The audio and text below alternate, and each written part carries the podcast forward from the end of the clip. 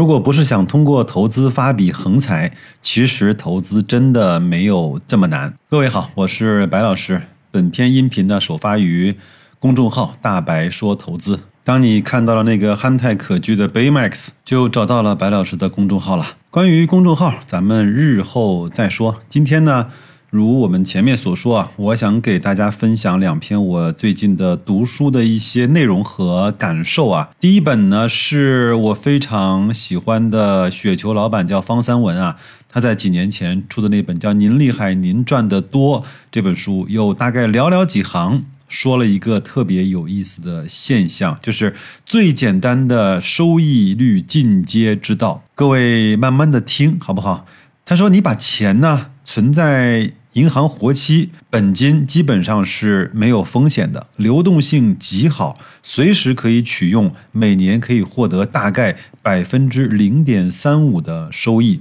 当然，随着降息，可能连零点三五也没有了。你稍微呢点几下鼠标，将活期存款呢买成货币基金，本金基本上没有风险，流动性也不受影响，每年的回报率啊，基本上可以到二到三。这个收益率呢，应该是代价最低的。比如在银行有一些什么招招宝啊，在阿里呀、微信啊，都会有一些零钱通啊、余额宝，类似于像这样的吧。如果你愿意牺牲一点点的流动性，买成中短期，比如三个月或者六个月的理财产品。或者呢，承担一点波动，比如购买短融的这种债券基金，收益率可以提升到百分之四到五。当然啊，我们都知道，银行呢现在这个理财产品呢，也不是能够保赚不赔的了。当然，只要我们耐心的去挑选一下，还是能够挑到类似于像这样的产品的。如果你呢愿意承担一点风险和更大一点的波动，购买企业中长债。为主的纯债基金啊，收益率可以提高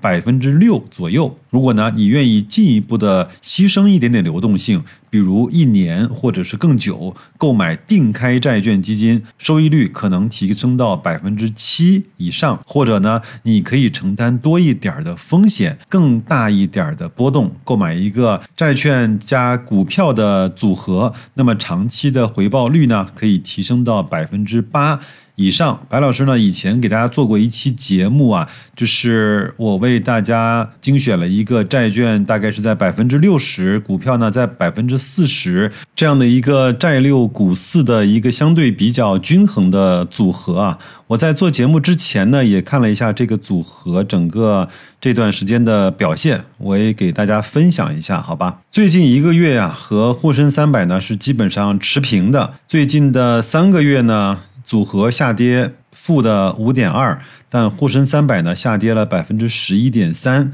最近的半年呢，组合是下跌了百分之四点八三，沪深三百是下跌了百分之负的十四点六九。我相信，面对一个百分之五的回撤和面对一个百分之十五的回撤，你的心理状态是不一样的。那在最近的一年呢，组合是负的二点七六，沪深三百呢是负的。十五点八四，那么最近的三年呢，组合的表现是正的百分之三十，沪深三百只有正的。百分之五，我们来再看一看最后这个百五年的一个比较组合是正的百分之五十六，沪深三百呢是正的百分之二十点二。我只是拿这个组合啊做一个非常简单的比方，各位有兴趣可以去找一下这期节目，应该是去年的八月四号的那一期。当然，像诸如此类的这些投资的一些方法呢，我。会在我们的社群中啊，呃，不断的跟大家去沟通和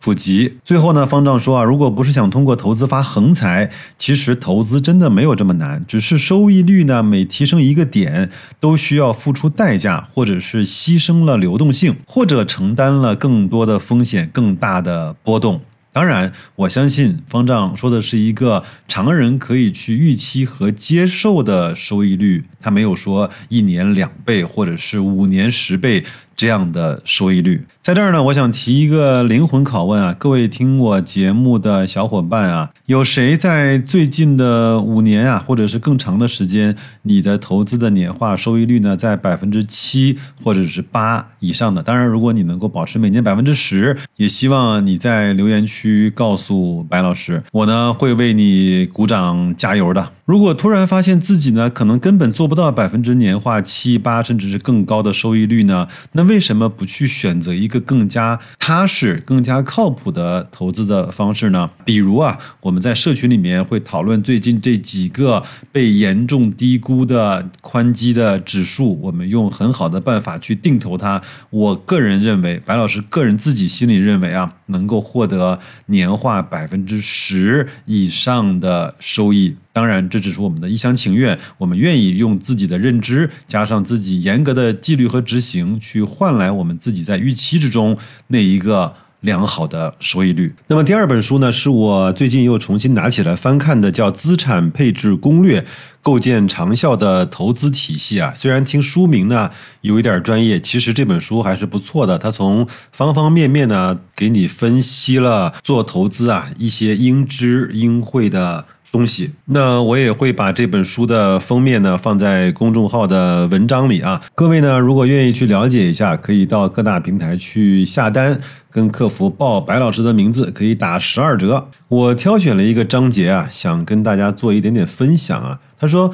你想做好投资呢，一件重要的事情就是你要先了解你自己，先了解我们这一生啊，我们在整个的从赚钱这个角度来看啊，我们大概赚钱的曲线是。”怎么样的？我相信很多人和白老师一样呢，是一个普通的工薪阶层，对吧？那我们就是从年轻的时候呢，进入一个公司，或者是进入一个单位啊，比如说从几千块钱开始做起，慢慢的越来越多，随着你的业务量的增大，你的权力的增加，随着你的职位的上升，你的收入会越来。越多，呃，大概率应该是这样啊。当然，我指的是正规的收入，不是那些灰色的收入。那么，到了你在四五十岁的时候呢，到达了一个相对事业的顶峰和你的体力和脑力的一个高峰期。那这样的话，按照道理来说，你在这个时候的收入应该是最高的，对吧？那到了更大的年纪之后呢，你的收入曲线会逐渐的下降。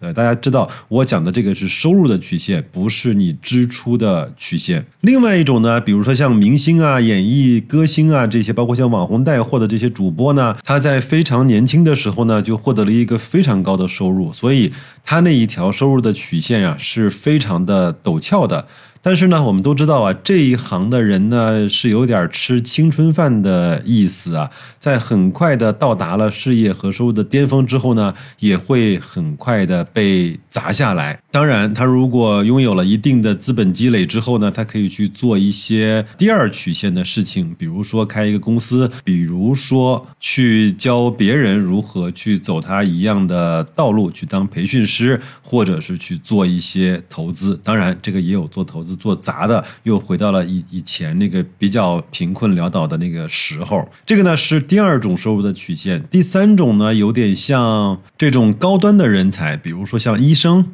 像牙医，呃，像高端的芯片制造的人，还有像比如说 AI 人工呃智能的这种科学家。他呢要经过前期很长时间的学习，比如说他一般人在二十三四岁就大学毕业，那他要到三十来岁才能够走上工作岗位，所以他的起点是比较晚的。但是呢，他一上来就有一个相对比较高的收入的起点，比如说一般的人啊，年薪是五万八万，他上来可能就是三十万、五十万，甚至是更高。随着他在这个专业方面的贡献度越来越大呢，他的。呃，收入曲线呀，也会非常快的上升到一个比较高的一个水平。如果他在这一行业能够维持时间长的这种呃专业度的话，他就可以获得一个比较长的高收入。当然，如果碰到了技术更迭，或者是由于体力啊、脑力啊跟不上的时候呢，它这个收入曲线也会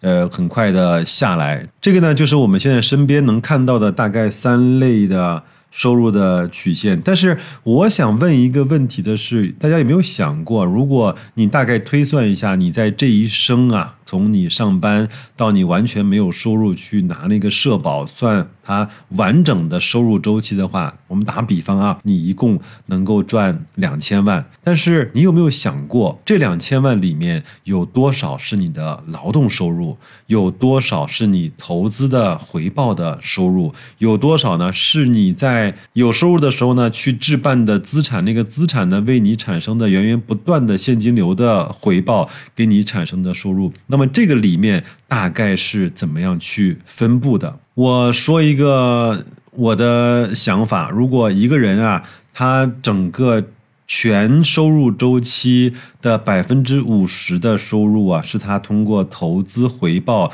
而得来的，或者是他的投资回报加上他的资产性的收入得来的，我相信这样的收入结构啊，可能相对。会比较健康和持久一些，所以可能大家很多人都没有想过这个问题。我希望我们听完白老师这期节目呢，能够想一想这个问题：你希望在你的全收入生命周期中有多少的比例是你通过投资和资产的不断的产生现金流而获得的？有的人说：“白老师，你别提了，我都是负的，因为我的收入呢是正的，但是呢，我拿这个钱在呃股票市场上呢东杀西闯一通下来呢，啊还亏了钱，所以我这个比例是负值的。如果是这样的话，我们更要好好想一想，为什么会出现这样的情况呢？最后呢，跟大家透露一个小小的心愿，白老师希望自己啊，在整个的全收入周期里面，投资的收入和资产性的回报呢，要超过我自己的的。”工资的收入，